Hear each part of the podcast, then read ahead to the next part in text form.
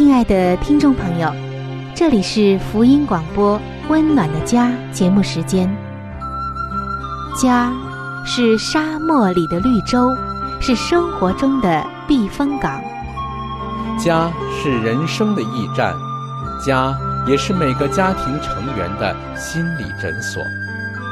听众朋友，您拥有一个温暖的家吗？放眼当今的家庭。充满着各样的困惑、失落和矛盾。青少年的吸毒和不道德的行为，让人觉得十分的惊奇。离婚和家庭暴力的行为也已经十分的普遍，单亲家庭的数量也在与日俱增。这种种的问题，不禁使人在怀疑：家庭生活是否还能够继续下去呢？对每个人来说，家庭仍然可以是个安乐窝吗？温暖的家，与您携手探寻幸福家庭的泉源。温暖的家，带您进入关怀与爱的时间。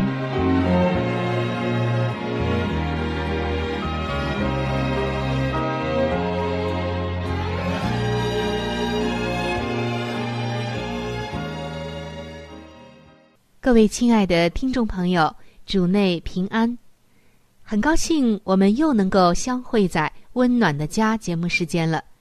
主持人春雨首先向您问候平安和快乐。听众朋友，最近您的家庭生活过得还好吗？回到家有没有一种很温暖、很踏实、很安全的感觉呢？还是？家庭也成为了你一个头痛的地方呢。希望我们能够一起透过上帝的话语，来为自己打造一个温暖的家，解决掉现在正在让你头痛的问题。在上一期的节目中，我和大家分享到，一个人步入了婚姻之后，他会为了这份爱、这个家庭割舍掉一些东西。因为，你已经没有那么多的时间或者是精力来去做你想做、你喜欢做的那些事儿，所以，聪明的人是懂得适当的来取舍的。我们也举了一个例子，说到一个婚姻当中的夫妻就遇到这样的问题。好在这个妻子很聪明，她认识到婚姻。不仅仅是止于维系彼此的情爱，还包括为了成长的目的，放弃部分个人的自由。幸好啊，她很看重她的丈夫，所以她懂得舍弃一些比较次要的事。但是我们还没有说完，我们今天啊会接着来聊这个话题，因为我相信很多的朋友听到这里，就会有一些些不理解。或者是不接受，因为他们会担心，他们虽然想和配偶建立亲密的关系，但仍然少不了生活中的其他人事物。有些人啊，是怕失去了自由，配偶也可能在某方面无法提供让人倾心吐意的安全环境，这就需要朋友的介入，而专一排他的关系。对他们来言，无异于是一个心灵的枷锁。而我们所说的这种取舍，可不是指的婚姻会让你不自由，婚姻变成了枷锁。也有的时候，婚姻当中的一方，比如丈夫或者妻子，他们一味的认定外界的人际关系与活动都是不好的，应该加以避免。比方说呀，像依赖心很重、又爱控制人的丈夫，会坚持妻子不得与友人，也就是朋友一起来消磨时光。让做妻子的以为交朋友和好朋友常在一起，就是对婚姻的不忠，却不知道其实是丈夫在辖制她。而我们在这里所说的重点。绝对不是要强调配偶能完全满足双方一切感情上的需要。因为婚姻并非我们的生命之源，只有上帝以及上帝里面的那个丰富才是。圣经说，上帝他在万有之先，万有也靠他而立。婚姻制度也是上帝所设立的，婚姻也是上帝来滋润养育我们的管道之一，让我们成长成熟起来的一个慈爱。在婚姻中，还要包括上帝的爱、圣经以及与教会的弟兄姐妹的关系。婚姻关系的确是两个成年人所立的盟约，两个人相加相成，形成更有意义的丰富的生活。虽然婚姻是上帝医治我们的一个媒介之一，但是它主要的目的。不是在于修复双方的不完全，更不在于使我们获得原生家庭没有供给的一切。上帝并没有让婚姻完全变成我们寻求安慰、帮助、真实或成长的唯一的处所。您听到了吗？它不是一个唯一的处所，否则就是将重担加在了我们的肩上。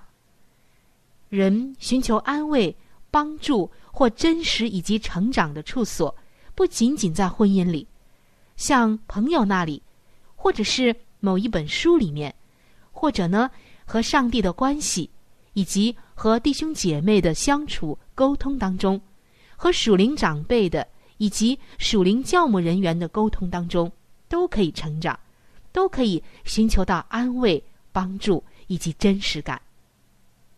如果说我们的婚姻价值观仅仅认为只有婚姻才是我们寻求安慰、帮助、真实或成长的唯一处所，那么保持着这种期待的婚姻，通常啊会演变成为父母子女的互动模式。什么意思呢？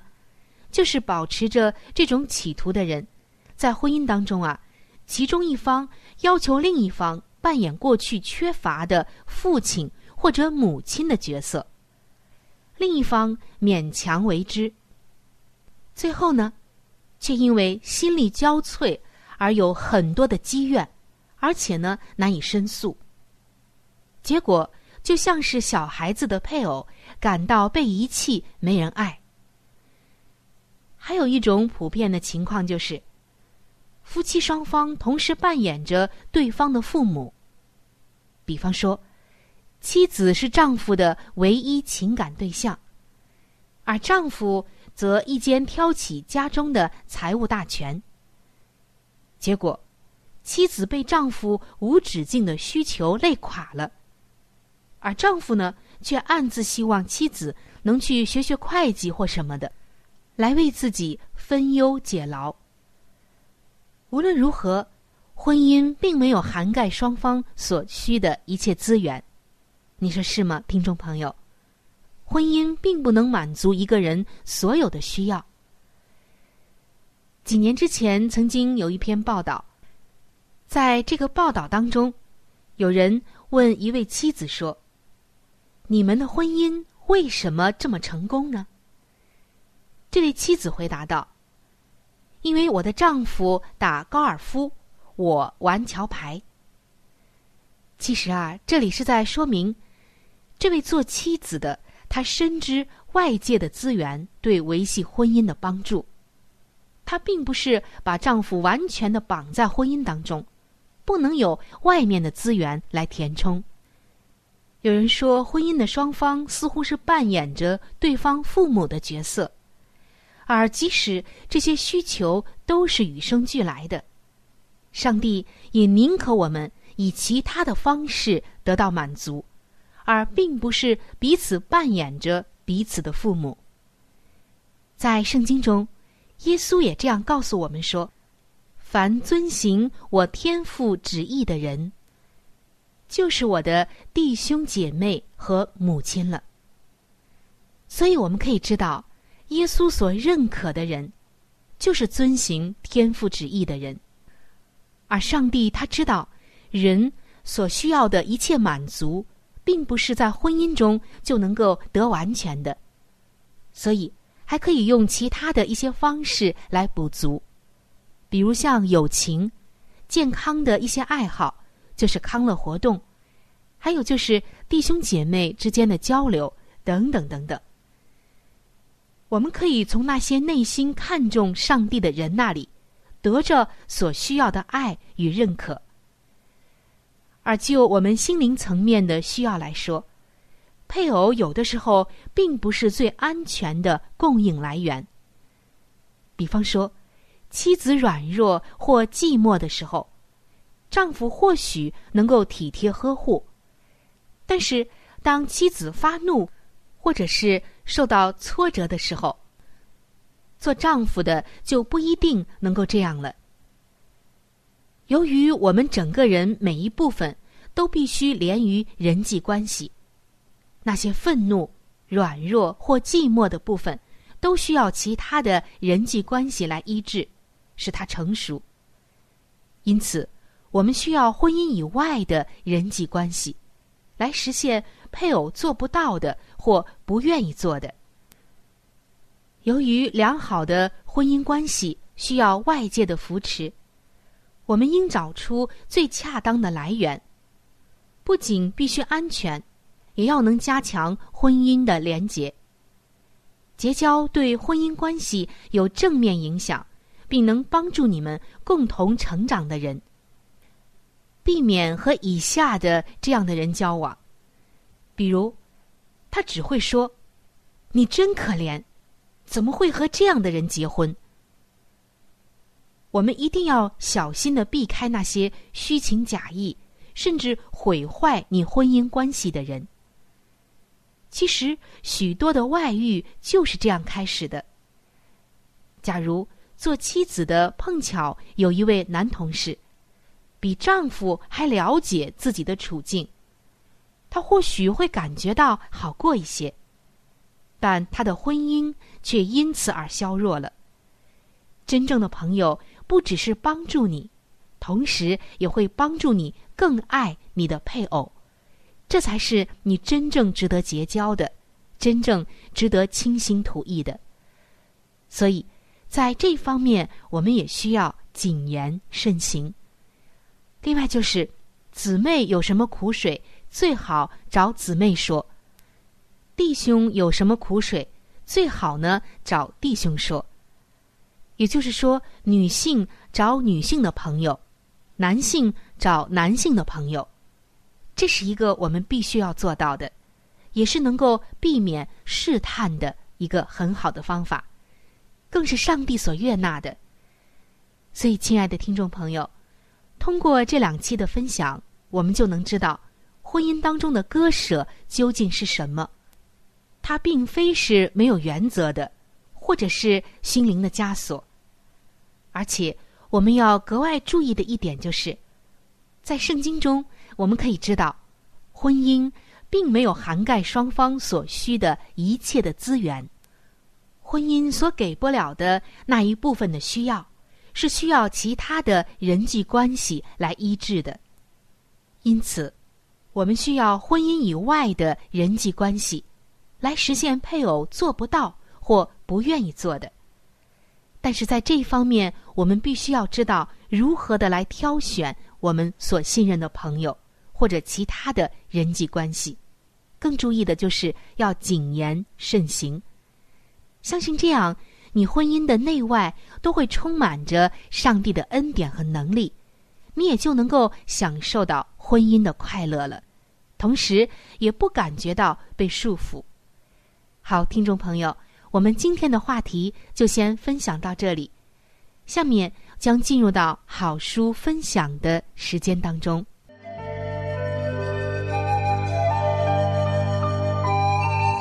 好书分享时间，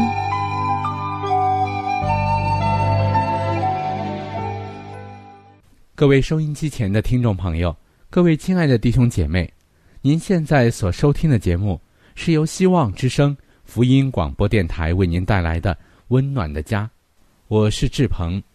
现在又到了这个节目当中的一个小环节，叫做好书分享。在每一期的节目当中呢，我们都会和您分享一本非常好的书籍。我们将要和您分享的这本书的名字叫做《富林信徒的家庭》。亲爱的听众朋友，这本书将会告诉我们如何的来预备进入那婚姻的殿堂，同时在婚后的生活当中如何料理家务，以及在经济、教育子女等各方面。亲爱的听众朋友。如果您听完了这本书之后，您喜欢这本书，您想拥有这本书，您可以来信或者是发电邮给我们，我们可以免费的将这本书送给您的。我们具体的通讯地址会在节目当中播报给您听，请您留意。富林信徒的家庭，第二十六章：父母传给子女的遗产，不节制的遗害无穷。奢靡的生活和饮酒的习惯，足以败坏血液，刺激情欲，产生种种疾病，而遗害并不止于此。做父母的更会将疾病作为遗产而传给儿女。大体而论，凡不节制的人养育儿女时，就会将自己的脾性和不良的意向传给儿女们。从他自身发炎而败坏的血液中，把疾病传给他们。凡纵欲、疾病，以及吃鱼，都成了祸患的产业。自父及子，代代相承，因而将烦恼与痛苦带入世界。这无疑便是人类堕落历程的重演。然而，现代的男女竟漫不经心。肆无忌惮地纵溺于不节制的暴食狂饮中，因而将疾病、衰败的智力和污损的道德作为遗产而传于下一代，当加倍理解和忍耐的理由。父母们可以从儿女身上检讨自己的品格，当他们看出自己不完善之点重现于子女身上时。就经常可以读到可耻的一刻。所以，父母们在力图遏制、矫正自己儿女与生俱来之作恶的倾向时，务要运用加倍的忍耐、毅力和爱心。当孩子显出了从父母那里承继来的恶癖时，他们应否因己身的劣点之重现而狂怒，而咆哮呢？不，不，但愿父母们勿要谨慎自守，防止一切粗鲁蛮横的表现，以免这些缺点再现于他们子女身上。在处理这些任性的孩子时，要表现出基督的柔和温厚。要记住，他们这种刚愎的性情，可能是从父亲。或母亲那里承继来的，既然如此，就当忍耐、宽容这些承继你们自己品格上之特点的孩子。父母们必须全然靠着基督的能力，去纠正那已传于自己儿女的犯罪作恶的倾向。父母们呐，勿要忍耐。你们过去的疏忽，往往会使你们的工作倍感棘手，但上帝必赐力量给你们，只要你们信靠他，要明智而温和的对待你们的儿女。第二十七章：神圣的境界。家庭境界之神圣性，每个家庭都有应当加以保护的神圣境界，任何其他的人。都无权侵入此一神圣境界。丈夫与妻子之间，一切都当开诚布公。妻子不该有任何秘密给别人知道，却瞒住自己的丈夫；丈夫也不该有任何秘密能告诉别人，却不让妻子晓得。妻子的心应做丈夫之缺点的坟墓，丈夫的心。也应做妻子之短处的坟墓，他们永不可以用戏谑的言行伤害对方的感情。无论丈夫或妻子，断不可以嘲弄或其他的态度对第三者诉苦，因为放纵这种愚昧，或看来似乎是无害的笑谈，结果却会使彼此难堪，甚或生出隔阂来。我们指示每一个家庭都当在四周设置神圣的防护物。家庭的境界应被视为神圣的所在，天国的象征和自我反省的明镜。我们应该有朋友和相熟的人，但是他们不可干预家庭生活。对于所有权。应当具有一种强烈的自觉，比导致一种轻松、安宁和信任的感受。舌、耳、眼都当圣化。愿家庭中的每一份子都祈求上帝赐恩，使他们的舌头、耳朵、眼睛以及全身白体都得以圣化，比与罪恶接触时。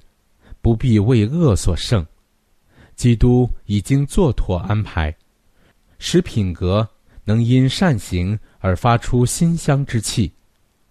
真不知有多少人在家庭范围之内羞辱了基督，误表了他的圣德啊！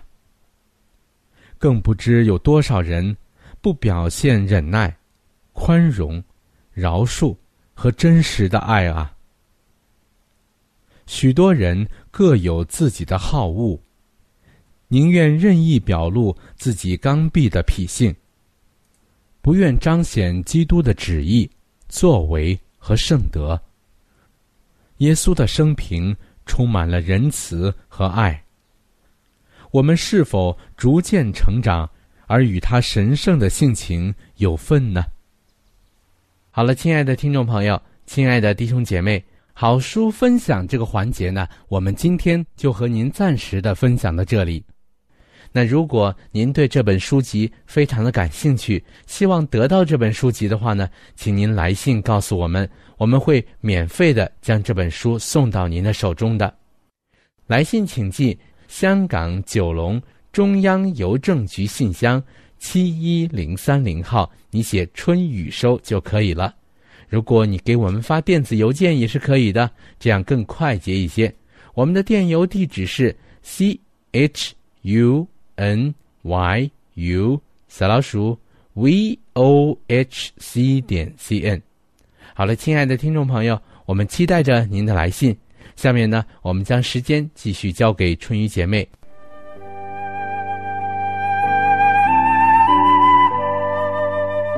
贴心小管家，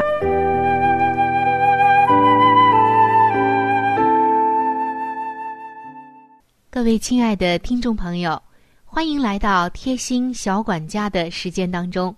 我是主持人春雨，非常的开心能够和你一起进入到这样一段温馨的时光当中。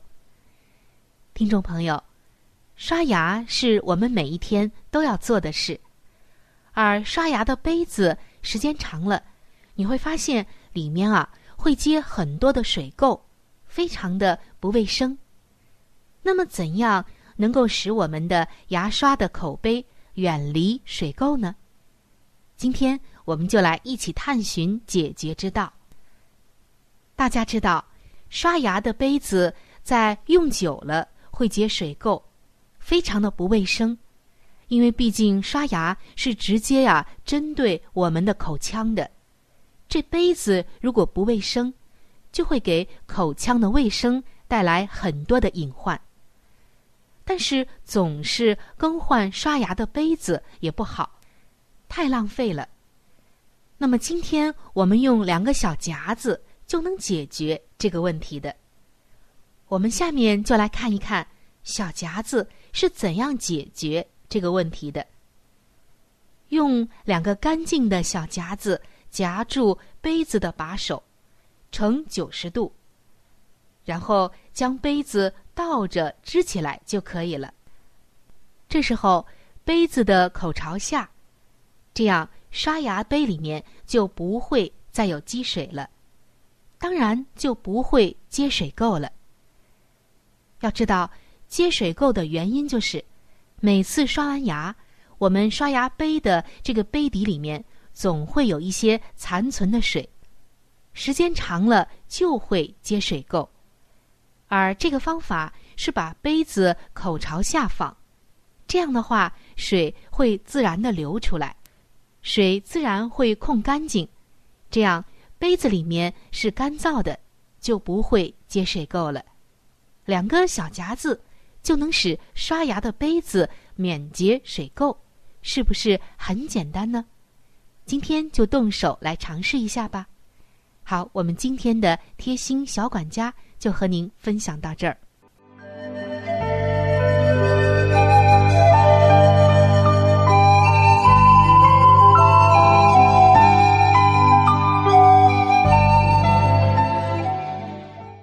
各位亲爱的听众朋友，时间过得真是很快。今天的话题呢，就和您先分享到这里了。如果您对于家庭或者是有关于家庭的话题，有着什么样的问题、想法与建议，或者是一些美好的经验与见证，春雨在这里是非常的欢迎你能够写信或者是发电邮给我。另外，在我们这里。也为您准备了一些与家庭有关的资料，是可以免费的赠送给您的。如果您有需要，那么拿起你的笔或者是发电邮，赶快和我联系吧。您将会得到这些美好的礼物。那如果您是要写信，来信请寄香港九龙中央邮政局信箱七一零三零号，春雨收就可以了。来信请寄香港九龙中央邮政局信箱七一零三零号，春雨收就可以了。春是春天的春，雨是雨水的雨。那如果您是用电子邮件的话，请记我的电子邮箱，我的邮箱是 c h u n y u。就是春雨的汉语拼音，接下来是小老鼠，v o h c 点 c n，我的邮箱是 c h u n y u，就是春雨的汉语拼音，接下来是小老鼠，v o h c 点 c n，好的。最后，非常的欢迎你能够来信或者是上网和我们联系。本期的节目就到这里了，下期节目我们再会。愿上帝赐给您一个温暖的家。